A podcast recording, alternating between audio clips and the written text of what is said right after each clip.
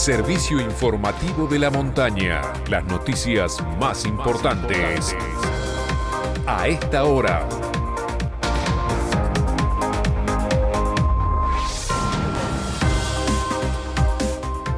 Mediodía en todo el país. 5 grados, 9 décimas la temperatura en San Martín de los Andes, 24 el porcentaje de la humedad. Cielo con nubosidad variable.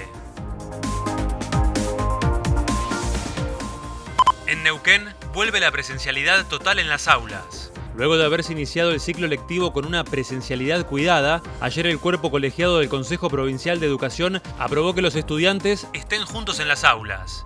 La medida se implementará gradualmente desde el jueves 26 de agosto y alcanzará la totalidad el 6 de septiembre.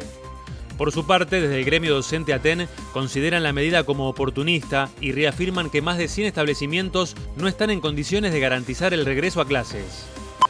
Nacionales. El ministro de Salud bonaerense, Nicolás Creplac, informó hoy que se detectó en la provincia de Buenos Aires el primer caso de un contagio de la variante Delta del coronavirus por transmisión comunitaria, sin contacto estrecho con alguien que haya viajado al exterior.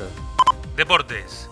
Claudio Tapia, presidente de la AFA, y Marcelo Tinelli, presidente de la Liga Profesional, buscan concretar una reunión con Carla Bisotti, ministra de Salud, y Matías Lamens, ministro de Turismo y Deporte, para lograr la habilitación de un porcentaje del aforo en el Monumental para el partido que la selección argentina va a jugar ante Bolivia el jueves 9 de septiembre por las eliminatorias sudamericanas. A su vez, buscan el regreso del público a todos los estadios en las distintas categorías del fútbol argentino.